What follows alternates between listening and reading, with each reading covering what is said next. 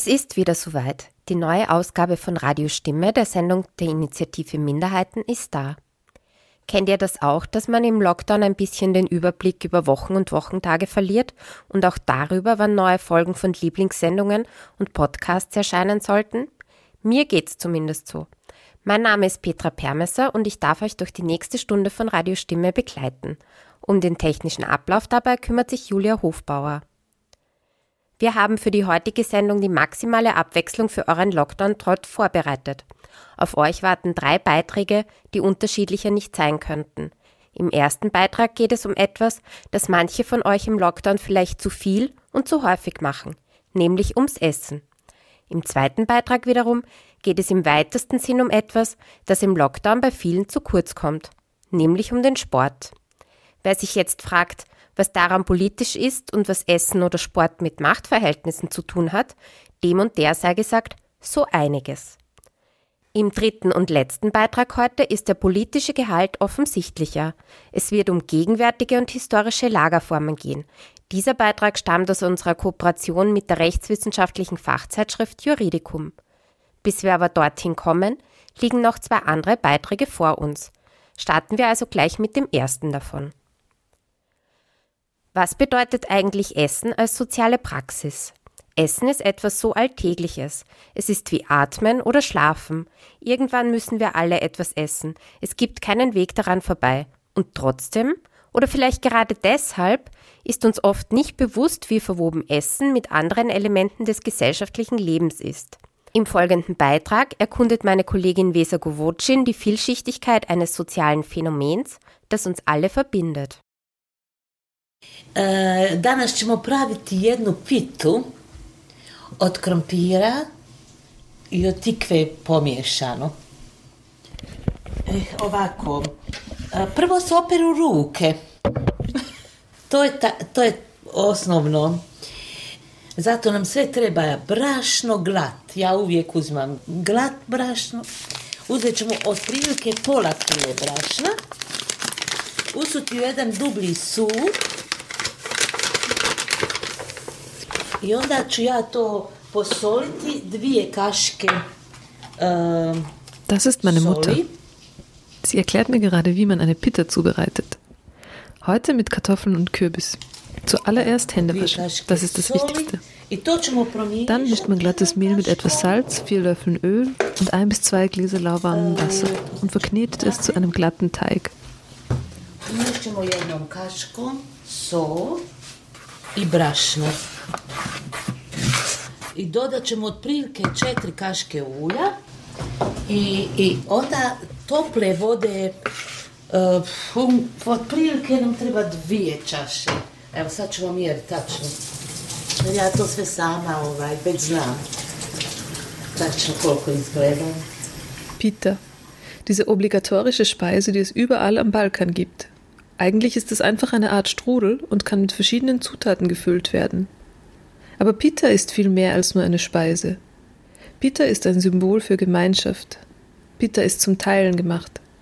Pita macht man, wenn die Familie oder Gäste zu Besuch kommen. Und Pita, so pathetisch das jetzt auch klingen mag, kennt keine Grenzen, weder geografische noch ethnische. Nekad ne, ali uglavnom češće se jela. Onda je to uvijek bilo, znaš, ako ti neko treba doći, neka posjeta i ostaće na ručku, onda su sve ostalo pravila i pita. Ili ako će neko doći samo onako kratko, ali napravi se pita, ajde, pojedeš jedan ko, komad pite. ich bin mit Pita aufgewachsen. Meine Mutter hat sie sehr oft für uns gemacht und auch beim hundertsten Mal war es noch immer etwas Besonderes, wenn es Pita gab. Zusammensitzen und Pita essen. Das ist es, wofür dieses Gericht steht. Also es scheint, als wäre das eine der wichtigsten sozialen Funktionen des Essens. Über das Nährende hinaus ist es so etwas wie eine Schnittstelle, eine Vermittlerin oder auch einfach eine Ausrede für Zusammenkünfte und Geselligkeit. I za druženje, ako sjediš pa, pa ono malo uveče bi se uvijek to, znaš, Meine Mutter erzählt, dass es, wenn Gäste zu Besuch kamen, neben anderen Gerichten auch immer Pita gab und wie man dann im Wohnzimmer zusammensitzt, Nachrichten schaut und Pita isst. Jeli pita. Jeli pita. U svako doba. Pita als wesentlicher Teil sozialer Praxis also. Wer hätte das gedacht? Aber was bedeutet eigentlich Essen als soziale Praxis? Essen ist etwas so Alltägliches. Es ist wie Atmen oder Schlafen. Irgendwann müssen wir alle etwas essen. Es gibt keinen Weg daran vorbei. Und trotzdem, oder vielleicht gerade deshalb, ist uns oft nicht bewusst, wie verwoben Essen mit anderen Elementen des gesellschaftlichen Lebens ist. Ich habe mit der Ernährungswissenschaftlerin Stephanie Ecker über soziale Phänomene im Zusammenhang mit Essen gesprochen. Also es sind so viele verschiedene Ebenen. Das Soziale am Essen erstens schon wird sich heutzutage auch durch Essen oder vielleicht immer schon sehr identifiziert auch, oder? Also wie, mhm. was esse ich, was hat das für einen Stellenwert? Ähm, esse ich, weil es gerade, also esse ich eine gewisse Diätform, weil es gerade ein Trend ist? esse ich, um äh, irgendwas Bestimmtes äh, zu erreichen. Also auch jetzt gleich mhm. irgendwie die Diätindustrie da auch mit rein oder, oder halt ein gewisses Bild irgendwie von Körper dann darstellen zu wollen. Und, und dann geht es natürlich noch weiter. Wie geht es eigentlich den Menschen, also zum das Soziale auch noch weiter, wie geht es den Menschen, die mhm. das Essen produzieren oder ernten oder was auch immer, was für ein was für ein Lebensmittel das ist, ähm, wie wird es hergestellt, was für eine Auswirkungen hat es mhm. auf, auf das Land, auf die Menschen, die es ähm, anbauen, ernten, produzieren. Beim Zuhören wird schnell klar, dass das Thema Essen viel vielschichtiger und komplexer ist, als es auf den ersten Blick scheint. Im postindustriellen kapitalistischen Verwertungszeitalter, in dem wir heute leben, scheint jedoch eine seltsame Ignoranz gegenüber dieser Komplexität zu herrschen. Essen ist für die meisten Menschen fast ausschließlich zu einem Konsumakt geworden. Wir kaufen Lebensmittel fertig verpackt und schön präsentiert im Supermarkt ein, wir gehen ins Restaurant, kaufen einen Snack in der Bäckerei oder beim Kebabstand oder wir lassen uns das Essen vor die Haustür liefern. Das ist aber sozusagen nur die Oberfläche eines tief verflochtenen sozialen Phänomens. So beispielsweise unser emotionales Befinden im Zusammenhang mit Essen. Ich glaube, man kann es heutzutage fast gar nicht mehr getrennt sehen oder ich weiß nicht, ob man es jemals getrennt sehen konnte. Mhm. Ähm, ich habe mich eben dann tiefer damit auseinandergesetzt, weil Essen und Emotion gegenseitig äh, beeinflussen sich gegenseitig. Mhm. Und, und das ist sehr spannend, weil ich glaube, die Grenze zwischen Genuss und ich weiß nicht, ob Überfluss das richtige Wort ist oder, oder auch das Verlangen nach mehr, mhm. verschwimmt sehr, aber ich glaube Genuss, also wenn man rein vom Sensorischen geht, ist eigentlich immer der erste Bissen der beste. Mhm. Und vor allem Comfort Food, ich glaube, das ist schon auch was, was man aus der Werbung irgendwie kennt. Also ähm, dann, da werden die Emotionen eben angesprochen. Ich glaube, von dem her gibt es also ich weiß, ich weiß nicht, wo der Begriff Comfort Food herkommt, aber ich, mhm. das ist jetzt irgendwie auch eins von den ersten Sachen, die mir dazu eingefallen sind, dass ja. wir halt so leicht beeinflussbar sind. Und deswegen, wie du gesagt hast, wir müssen das, glaube ich, wieder erlernen oder verlernen, mhm. eigentlich auch, was uns jahrzehntelang die Werbung, Industrie ja. und so auch vermittelt ja. hat. Schnell fallen da Begriffe wie Comfort Food, Genuss oder Self-Care, die, so Stephanie Ecker, alle zwar einerseits etwas höchst Individuelles sind, andererseits natürlich aber auch angelernt und gesamtgesellschaftlich auf eine bestimmte Weise gelebt werden. Zurück in der Küche mit meiner Mutter. Ich frage sie, wie sie kochen gelernt hat und wann sie ihre erste Pita gemacht hat. Od moje mame. Puno sam je puta gledala, pa sam onda probala, Meine Mutter sagt, sie sei keine große Köchin gewesen. Erst als sie selbst Kinder hatte, begann sie mehr zu kochen. Kombinacije razne radila. E ovako, sad je to dobro. Ja to malo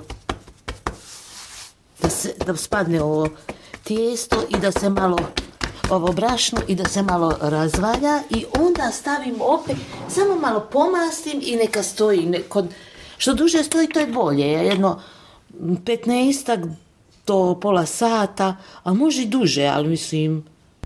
Die Pita muss jetzt mindestens eine halbe Stunde rasten, bevor sie weiterverarbeitet wird. Das lässt uns etwas Zeit, um über die Symbolik von Essen und dem Essensakt selbst im Rahmen der Kunst nachzudenken. Dafür habe ich eine Recherche zu Essen in der Literatur gemacht und bin dabei auf eine unglaubliche Fülle an Gedichten gestoßen, die sich um das Essen und all seine Facetten drehen. Das Lebensmittel oder der Essensakt an sich dienen dabei meist als Ausgangspunkt für eine umfassendere Reflexion über verschiedene Aspekte des Lebens. Familie, Liebe, Freundschaft, die Erde, Unsicherheit, Angst, Gewohnheiten, Erinnerungen, Neues. Aber die Magie von Poesie liegt ja schließlich in ihrer Uneindeutigkeit und der Offenheit für Interpretationen. So ist es auch bei einem sehr berühmten Gedicht über das Essen. This is just to say von William Carlos Williams. I have eaten the plums that were in the icebox, and which you were probably saving for breakfast. Forgive me. They were delicious, so sweet and so cold. Nur damit du Bescheid weißt.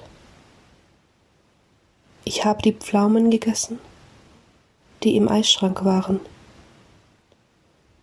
Du wolltest sie sicher fürs Frühstück aufheben. Verzeih mir. Sie waren herrlich. So süß und so kalt. Sanja Govorcin hat es auf Englisch gelesen und Amela Madreiter auf Deutsch. Die Kunstwelt ist voll von Anspielungen auf und Reflexionen über das Essen.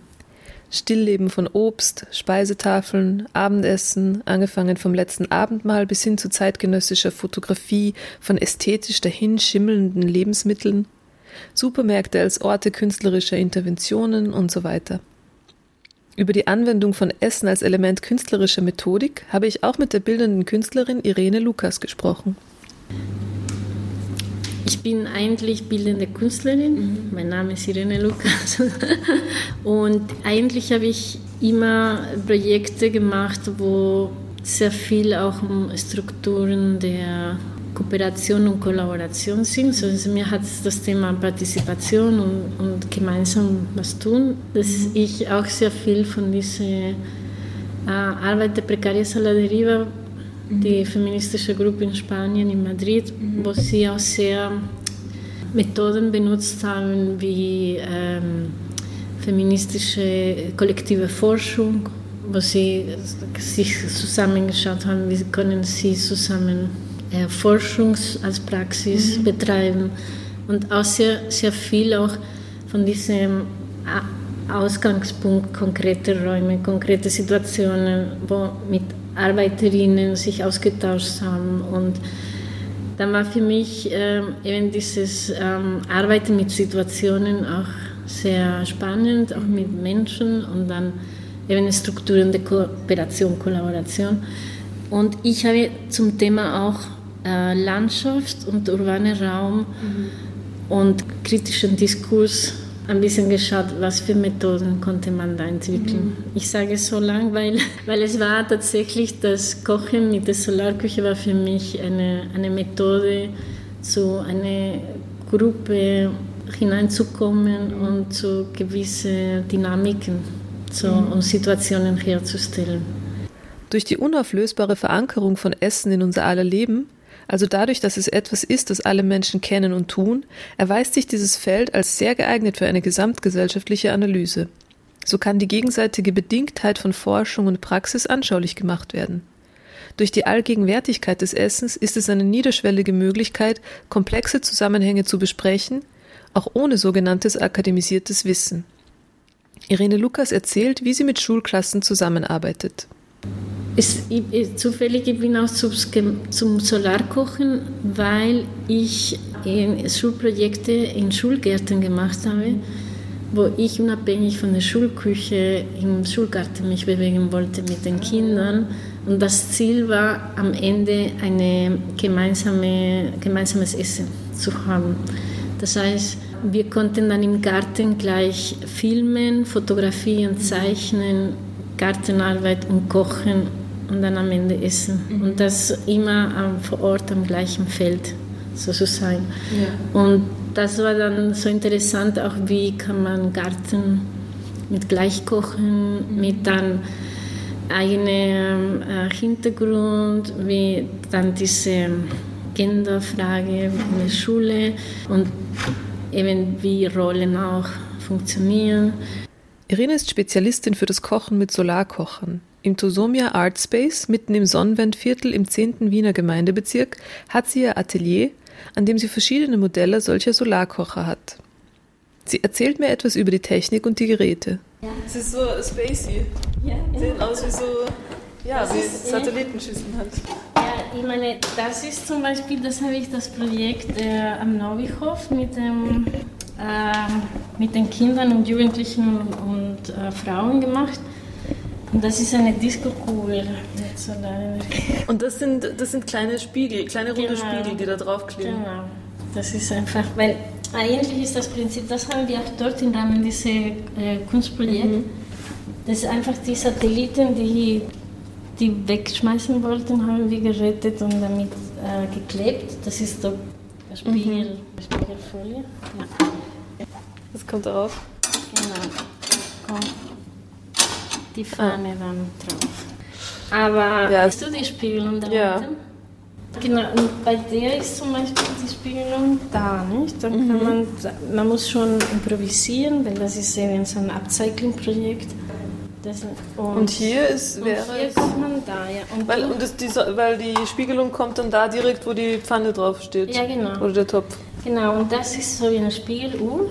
Da schaust du, dass dieser Schatten von, von diesem Schreibermotor hier genau fällt. Ah, okay.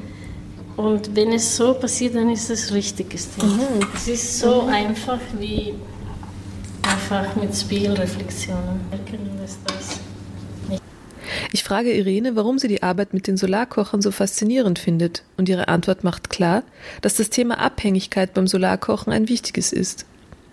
Ja, ich meine, meine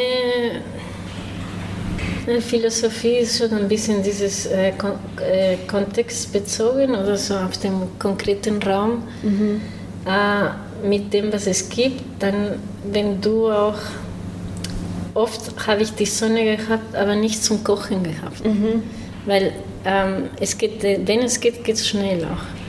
Das heißt, ähm, es ist natürlich die gute Nachbarschaft total wichtig und diese Vernetzung ja. auch, weil es, es geht auch nicht um mein Projekt. Bei meinem Projekt geht es nicht nur um Solarkochen, sondern eben woher kommt das, was man kocht. Mhm. Mit wem kocht man zusammen oder nicht zusammen, aber für wen kocht man und was schafft man da für eine Zusammensetzung. Mhm. Ich, äh, ich finde das auch als Philosophie für mich total wichtig, ja. dass das auch eine Hinterfragung ist, womit koche ich heute und musste ich im Supermarkt kaufen müssen, weil ich keine andere. Und deswegen bin ich hier in Tusomia vernetzt. Das postindustrielle Zeitalter hat zu einer extremen Individualisierung geführt, in der das Prinzip der Unabhängigkeit zu einem Grundpfeiler geworden ist.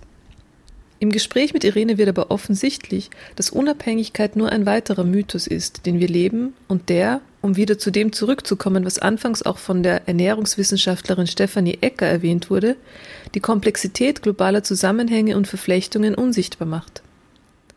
Woher kommen die Lebensmittel, die wir verkochen? Wer hat sie geerntet? Wie wurden sie transportiert? Wessen Boden wurde dabei geraubt? Wem wurde deswegen der Zugang zu Wasser verwehrt?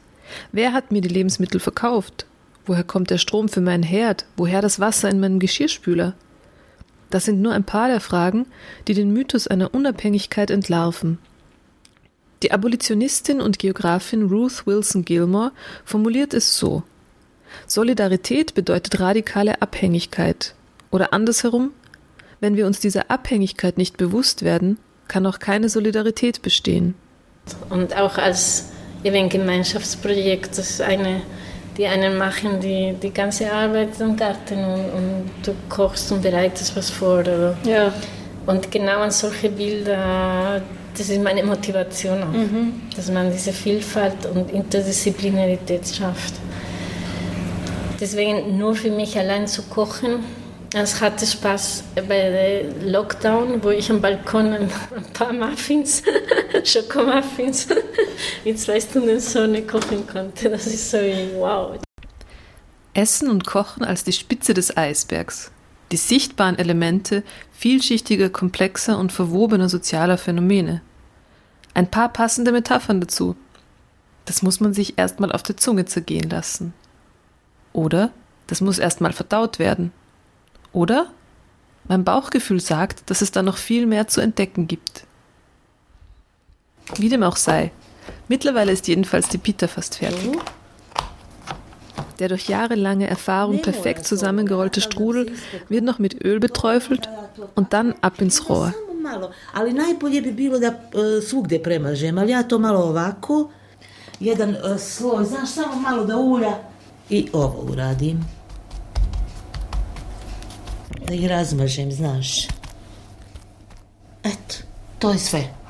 Gotova pita, treba samo ispeći. Kad se ugrije dobro pe, orena, samo stavimo orenu i to je to. Guten Appetit!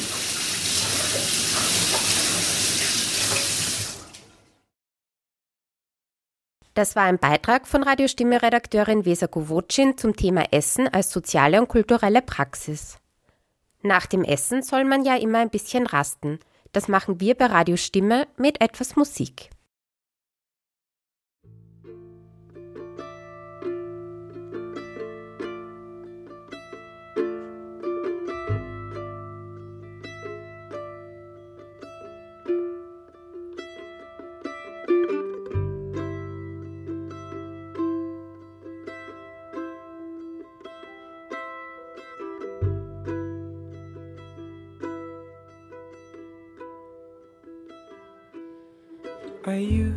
Have two stomachs, one for dinner, one dessert.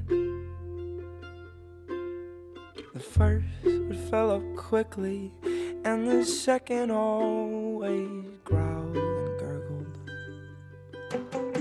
But that news is old, those papers fuel for charcoal fires. So I eat to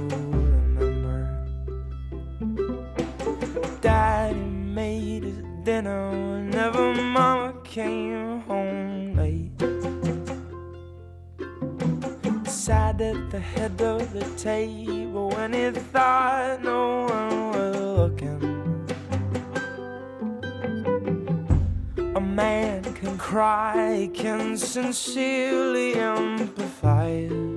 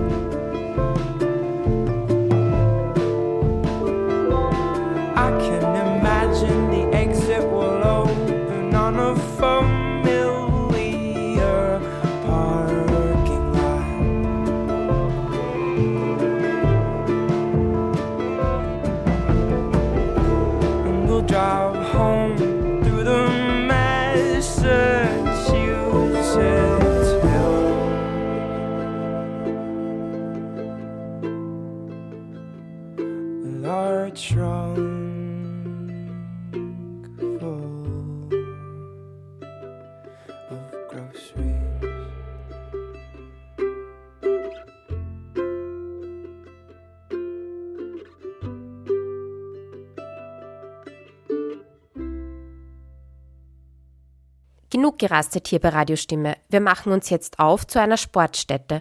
Und zwar zur einzigen Sporthalle Österreichs mit einer Indoor-Radrennbahn.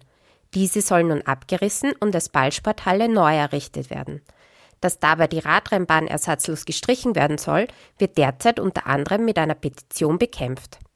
Wir bei Radio Stimme wollen uns nun aber nicht mit dem Radsport an sich auseinandersetzen, sondern mit dem Namensgeber der Sportstätte, mit Ferry Dusika. Ich habe daher gemeinsam mit Nico Reiter das folgende fiktive Interview gestaltet. Entschuldigung, Entschuldigung, haben Sie kurz einen Moment Zeit? Sie sind genau die Straße, die wir suchen. Die Radiostimme Straßenbefragung. Ich stehe hier in der Engertstraße neben meiner nächsten Gesprächspartnerin. Ausnahmsweise werde ich diesmal nicht mit einer Straße sprechen, auch wenn es hier im zweiten Wiener Gemeindebezirk viele spannende Gesprächspartnerinnen und Partner geben würde. Ich spreche stattdessen heute mit einem bekannten Bauwerk in Wien, und zwar mit einer Sportstätte. Meine Gesprächspartnerin wirkt von außen unnahbar und ist schon ein bisschen in die Jahre gekommen. Ich war daher auch nicht sicher, ob sie gut hört und ein Interview möglich sein wird. Meine Angst war aber ganz unbegründet. Daher herzlich willkommen zum Interview, Feridusika Stadion. Hallo. Danke, dass Sie sich Zeit nehmen, mit mir zu sprechen und nicht nur über mich. Das stimmt, derzeit wird viel über Sie gesprochen. Schildern Sie vielleicht zu Beginn kurz die aktuelle Diskussion und Ihre Sicht der Dinge? Sehr gern. Sie haben es ja schon gesagt, dass ich in die Jahre gekommen bin. Ich werde jetzt nämlich bald 44 Jahre alt. Das ist für Sie als Mensch noch kein Alter, für mich als Sportstätte aber schon. Ich bin zwar in den 1990er Jahren einmal saniert worden, aber nun diskutiert man schon seit Jahren darüber, ob ich renoviert, erneuert oder gar abgerissen werden soll. Und nun scheint es ziemlich fix zu sein, dass ich abgerissen und durch eine neue Halle ersetzt werde. Es muss zwar noch durch den Gemeinderat, aber trotzdem für den medialen Wirbel dabei sorgt, dass beim Neubau meine Einzigartigkeit verloren gehen soll. Ich beherberge nämlich die einzige Indoor-Radrennbahn in Österreich. Und damit bin ich eine wichtige Trainingsstrecke für Profis, aber auch für Radsportbegeisterte im Amateurbereich. Eine andere Einzigartigkeit könnte der Neubau aber behalten, oder? Sie meinen meinen Namen? Das weiß man noch nicht so genau. Sportstadtrat Peter Hacker schließt zumindest nicht aus, dass auch die neue Sportarena nach Feridusika benannt wird. Und das fände ich schon sehr schön, wenn ich als Feridusika Stadion wiedergeboren werden würde. Andererseits wäre es schon etwas absurd, auch die neue Sportarena als Feridusika Stadion zu bezeichnen, wenn man darin nicht Radfahren kann. Das ist das Einzige, was Sie daran irritiert?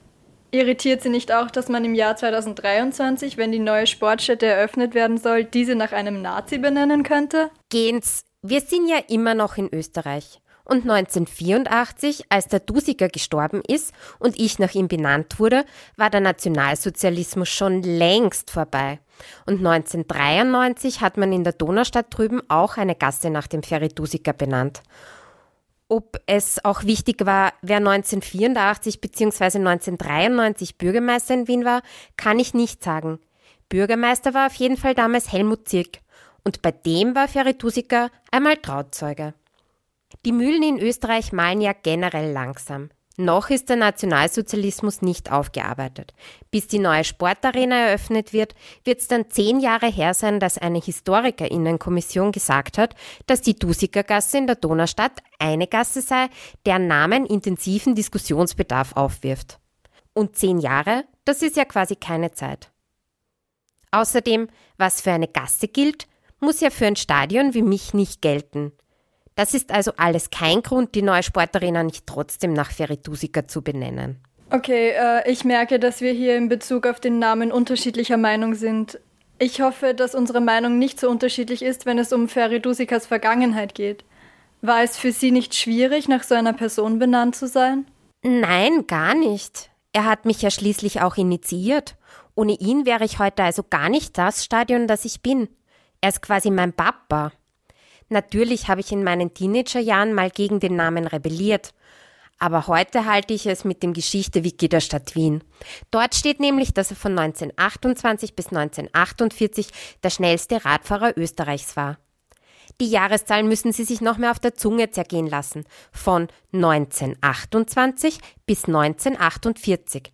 Also 20 Jahre lang. Dass dazwischen Österreich gar nicht existiert hat, wird im Geschichte-Wiki der Stadt Wien an der Stelle nicht erwähnt. Typisch österreichisch halt, wie ich und wie er auch. Gut finde ich aber, dass er seine NSDAP- und SA-Mitgliedschaft nur verharmlost hat und nicht geleugnet wie der Waldheim damals. Ich meine, das wäre was gewesen, wenn nur sein Fahrrad bei der SA gewesen wäre. okay, aber ernsthaft. Als 2013 der Bericht der Historikerkommission herausgekommen ist, die für die Stadt Wien sämtliche Straßennamen auf historisch problematische Namen geprüft hat, ist seine Nazi-Vergangenheit dann ein bisschen mehr diskutiert worden. Ich meine, er soll schon vor dem Anschluss Österreichs an Hitler-Deutschland als Nazi aktiv gewesen sein. Und er war dann auch NSDAP-Mitglied und in der SA als Oberscharführer. Aber welcher Österreicher war das nicht? Aber das waren doch einige nicht. Finden Sie es nicht auch problematisch, dass er ein arisiertes Fahrradgeschäft übernommen hat und dass er in der Radsportzeitschrift, die er herausgegeben hat, nationalsozialistische und antisemitische Inhalte verbreitet hat? Wissens, das war halt damals die Zeit. Aber trotzdem war er ein wichtiger Sportler, der für. Ich will hier aber nicht über seine sportlichen Erfolge reden. Es gab vor ein paar Jahren auch Vorschläge, sie umzubenennen. Nach einer anderen Person, einer erfolgreichen Radsportlerin. Ja, nach dem Bericht der Historikerinnenkommission hat man darüber geredet. Aber die große bekannte Radsportlerin in Wien gab's halt nicht. In den Statistiken hat man schon die Namen der Rennradfahrerinnen Mitzi Wokrina und Sensi Flendrowski gefunden. Außerdem gab es dann noch den Vorschlag, mich in Elise Steininger Stadion umzubenennen. Elise Steininger hat nämlich schon in der Monarchie den ersten Frauenradverein gegründet. Das Problem an ihr war für Wien vor allem, dass sie erst kurz vor ihrem Tod nach Wien gezogen ist und daher nicht als Wienerin durchgegangen wäre. So ist die Umbenennungsdiskussion irgendwann wieder versandet. Dann hoffe ich, dass es diesmal nicht versandet und die neue Sportarena nicht mehr nach Feridusika benannt wird. Ich wünsche Ihnen auf jeden Fall alles Gute für die nächsten Jahre. Das war ein fiktives Interview zum Feridusika Stadion in Wien. Gestaltet wurde es von mir, Petra Permesser und meiner Kollegin Nico Reiter. Falls euch dieses fiktive Interview Spaß gemacht hat zu hören, dann schaut doch in unserem Archiv unter www.radiostimme.at vorbei. Dort findet ihr weitere Radiostimme Straßenbefragungen. Wir haben in dieser Serie mit Straßen darüber gesprochen, wie sie zu ihren Namensgebern stehen. Da kam zum Beispiel der Dr. D. Platz zu Wort, der aufgrund seines austrofaschistischen Namensgebers lieber anonym bleiben sollte. Und auch mit dem Dr. Karl Luegering haben wir damals gesprochen, als er noch nicht in Universitätsring umbenannt war. Er zeigte sich gänzlich uneinsichtig einer Umbenennung gegenüber. Falls ihr die Beiträge nachhören wollt, findet ihr sie auf www.radiostimme.at. Ich freue mich, wenn ihr uns nachher schreibt, welches fiktive Interview euch am besten gefallen hat.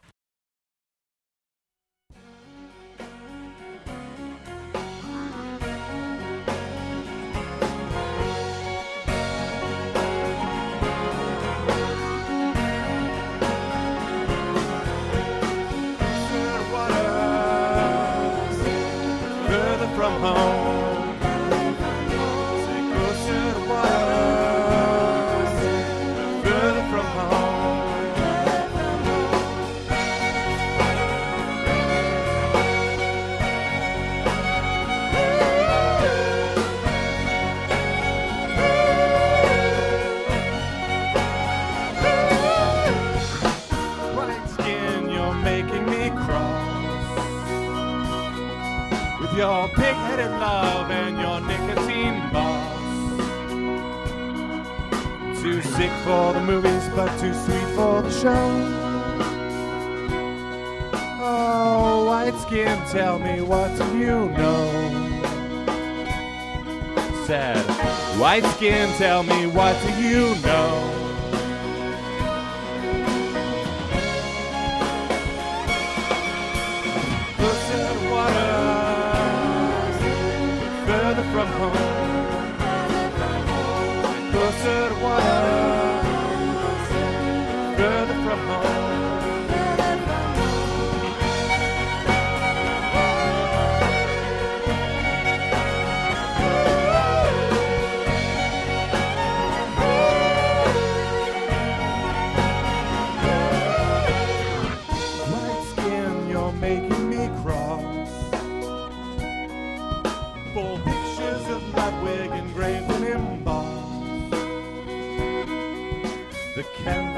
Tattered, but you still know it's there.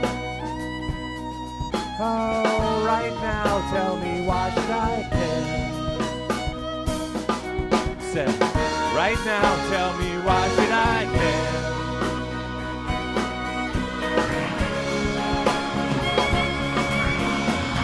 To water,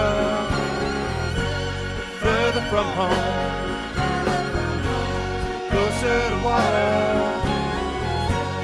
Further from home.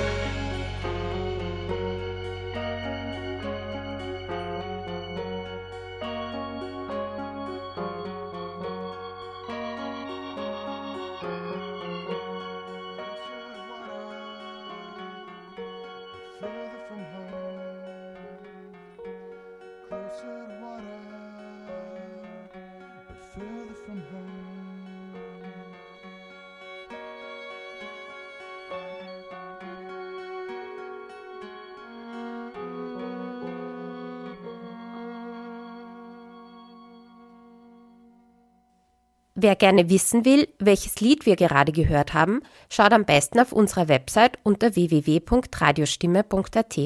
Dort findet ihr bei jeder Sendung die Playlist zur Sendung. Viele der Lieder, die wir spielen, kennt ihr vermutlich noch nicht. Sie stammen meist von MusikerInnen, die ihre Musik als Creative Commons lizenzieren. Damit steht auch meist kein großes Label dahinter, das die Lieder promotet. Promoten darf ich aber jetzt unsere Kooperation mit der rechtswissenschaftlichen Fachzeitschrift Juridicum. Die Zeitschrift hat auch einen Podcast, das Juridicum zum Hören, und von diesem dürfen wir bei Radio Stimme einzelne Folgen übernehmen. Der nächste Beitrag ist so eine Podcast-Übernahme. Es wird um historische und gegenwärtige Lagerformen gehen. Ich habe beim Zuhören aber nicht nur etwas über Lagerformen gelernt, sondern auch über die politische und rechtliche Dimension von Lagern und den Begriff Lager an sich. Ich gebe also gleich weiter an Ines Rössel, die den folgenden Beitrag gestaltet hat.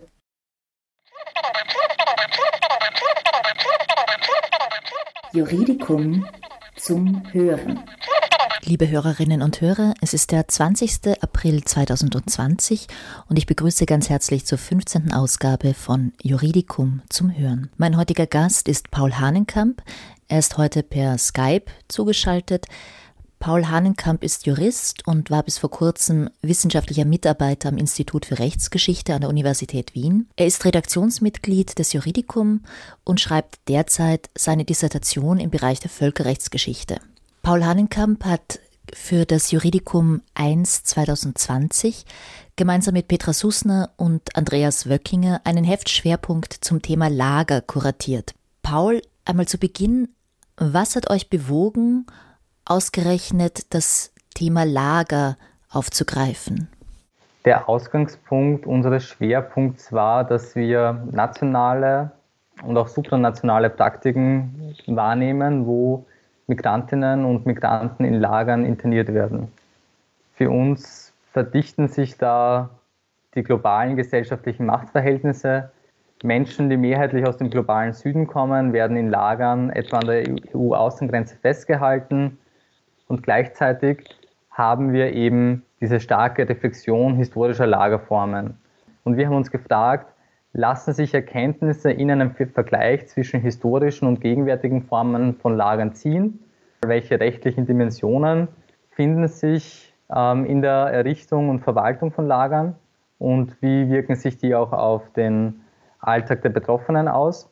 Und was da auch immer mitgeschwungen ist, war, inwieweit ist eine Kontinuität da? Ja? Es gibt dieses Schlagwort des Jahrhunderts der Lager, das, das wurde ursprünglich für das 20. Jahrhundert geprägt man könnte die These erweitern, dass es im 21. Jahrhundert auch noch fortbesteht, dieses ähm, Jahrhundert der Lager. Das war der Ausgangspunkt. Ich greife vielleicht gleich diesen Begriff vom Jahrhundert der Lager auf. Der wurde geprägt von Sigmund Baumann, einem Soziologen, ähm, und er hat es auf das 20. Jahrhundert bezogen. Das heißt, da gibt es offensichtlich etwas, was das Lager in der Moderne spezifisch auszeichnet. Was ist das, beziehungsweise was hat Sigmund Baumann damit gemeint? Der Begriff des Lagers hat eine bewegte Begriffsgeschichte durchlaufen und ähm, Sigmund Baumann greift das auf und er versucht in gewisser Weise zu provozieren, wenn er vom Jahrhundert der Lager spricht. Seine These ist, dass das Lager entgegen auch der weitläufigen Konnotation nicht etwas ist, was nur auf totalitäre Regime zutrifft, also ganz prominent eben auf den Nationalsozialismus oder auch auf den Stalinismus, sondern dass es der Moderne als Herrschaftstechnik eingeschrieben ist. Er verortet das insofern in der Moderne als gesamtes Phänomen, weil er meint, dass ein gewisses Rationalitätsstreben da ist. Ein Streben nach Ordnung, das der Moderne inhärent ist und was auch immer in einem Herrschaftsanspruch ähm, umgesetzt wird. Könntest du vielleicht ein paar Lagerformen des 20. Jahrhunderts nennen? Also mir fallen ähm, neben den Militärlagern, die eben vor allem eben primär diese ähm, Heeresorganisationszwecke haben, Gefangenenlager ein als, ähm, als Gegenbild. Es gibt Lager für äh, Displaced Persons, ähm, vor allem Nachkriegen.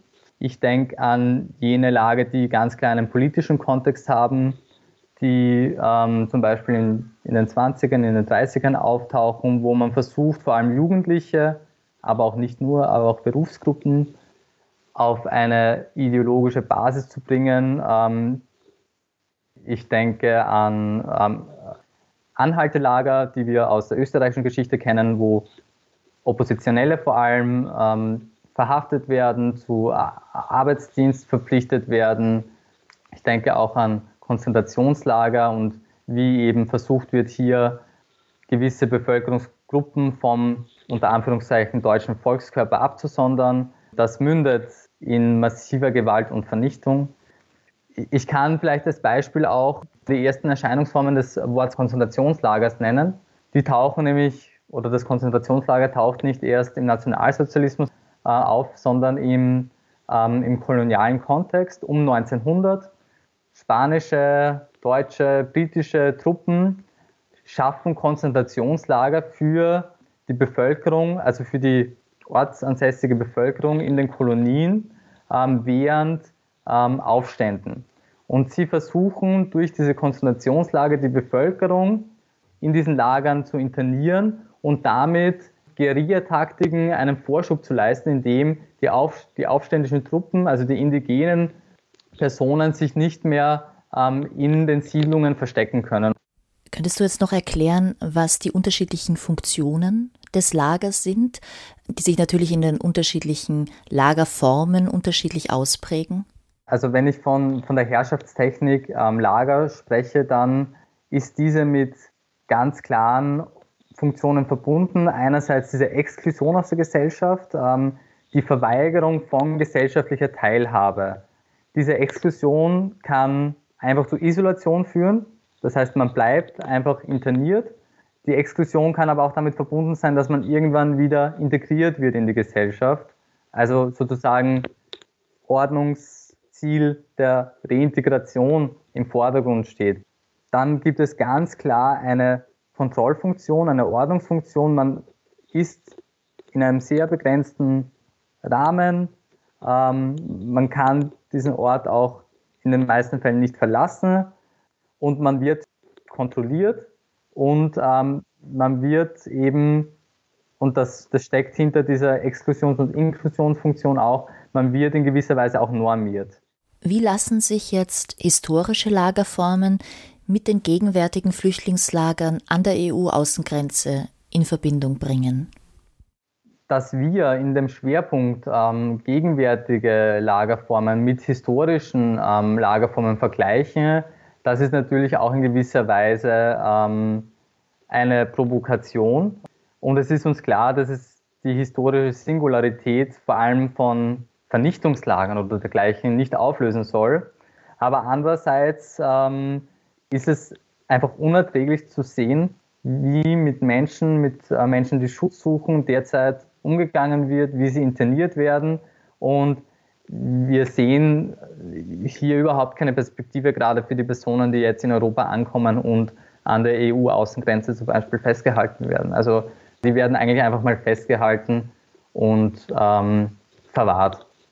Würdest du daher sagen, dass bei diesen Lagern die Funktion der Inklusion eigentlich vollkommen zurücktritt und ganz stark die Funktion der Exklusion im Vordergrund steht. Also im Gegensatz zu anderen Lagern, wo Inklusion und Exklusion durchaus auch Hand in Hand gehen können. Ja, also wenn wir über ähm, die Lager an der EU-Außengrenze sprechen, dann ähm, ähm, würde ich das definitiv so bejahen. Also ähm, es ist eine Exklusion aus der Gesellschaft da, es gibt keinerlei gesellschaftliche Teilhabe für die geflüchteten Personen. Die Personen sind isoliert, weil wenn alle sozusagen wichtigen Verwaltungsorte für diese Personen im Lager direkt aufgebaut sind, dann haben sie auch nichts mehr mit dem Rest der Gesellschaft zu tun. Das würde ich ähm, definitiv so sehen, dass hier diese Ex Exklusion ganz oben steht. Kommen wir jetzt zur Frage, welche Rolle das Recht im Zusammenhang mit Lager spielt. Immer wieder wird ja die These aufgestellt, dass es sich beim Lager um einen rechtsfreien Raum handeln würde. Wie schätzt du diese These ein? Ja, das ist eine sehr prominente These, dass ähm, das Lager ein Ausdruck des Ausnahmezustands sei oder dass es generell ein rechtsfreier Raum sei. Meiner Meinung nach, wenn man sich mit diesen historischen Lagerformen und auch mit den gegenwärtigen beschäftigt, ist ganz klar, dass das Recht ein Teil der Lagerstruktur ist. Es gibt ähm, Grundlagen für diese Lager, ähm, also es gibt rechtliche Grundlagen.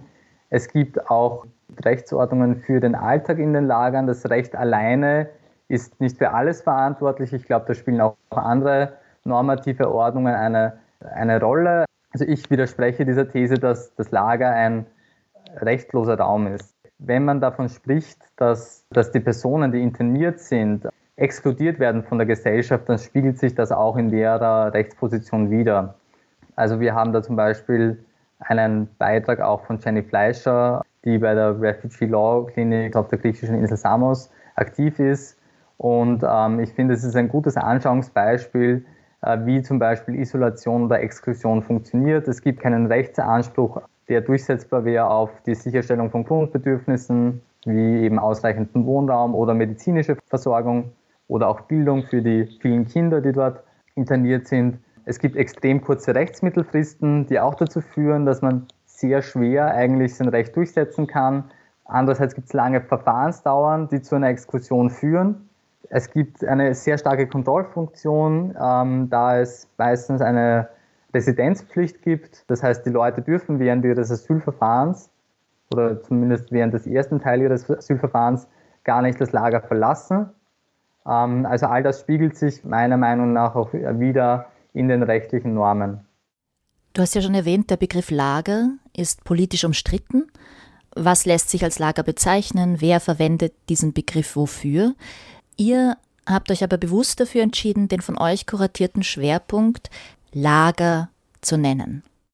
Genau, also für uns war klar, dass der Schwerpunkt auch definitiv und explizit Lager heißt wir erleben ja, ähm, dass sehr viele staatstragende Bezeichnungen herangezogen werden, um einen Ort zu beschreiben, wo Personen interniert sind. Ja, wir haben ähm, die Hotspots, die Ankerzentren, die Anlandeplattformen und in gewisser Weise versuchen diese Bezeichnungen ja die, die Assoziation zum Begriff Lager zu vermeiden. Auch wenn Zustände die in diesen Institutionen vorkommen, sehr vergleichbar sind mit dem, was wir als Lager beschreiben würden. Und das liegt einfach daran oder meiner Meinung nach daran, ähm, dass, dieses, dass dieser Lagerbegriff besonders in Europa, besonders mit der historischen Verantwortung und auch der oft erzählten Gründungsgeschichte Europas nach dem Zweiten Weltkrieg ähm, eben nicht in das proeuropäische Konzept, in das proeuropäische Narrativ passt von einem ähm, Europa, das aus dem Zweiten Weltkrieg gelernt hat, das ähm, Rechtsstaat und Menschenwürde hochhält und deswegen tun sich ähm, Entscheidungsträger national sowie auch auf EU-Ebene extrem schwer, diese Lagerbezeichnung wirklich so auszusprechen. Ja, das ist schon eine gute Überleitung zum Schluss. Danke, Paul Hahnenkamp, für dieses Gespräch. Wer nachlesen möchte, der Schwerpunkt, der von Paul Hahnenkamp, Petra Sussner und Andreas Wöckinger kuratiert wurde zum Thema Lager, ist im Juridikum 1 2020 erschienen. Mein Name ist Ines Rössel. Ich bedanke mich ganz herzlich fürs Zuhören und bis zum nächsten Mal bei Juridikum zum Hören.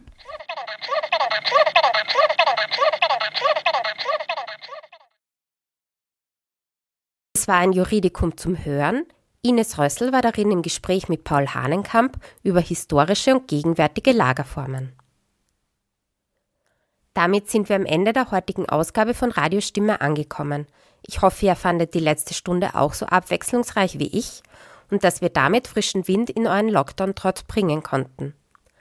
Wusstet ihr übrigens, dass ihr alle Ausgaben von Radiostimme seit 2003 im Online-Archiv nachhören könnt? Das sind über 400 Stunden Hörgenuss. Das sollte euch genug Abwechslung bis zur nächsten Ausgabe von Radiostimme bescheren. Mein Name ist Petra Permesser und ich bedanke mich bei Julia Hofbauer für den reibungslosen technischen Ablauf heute und bei euch fürs Zuhören. Bis zum nächsten Mal.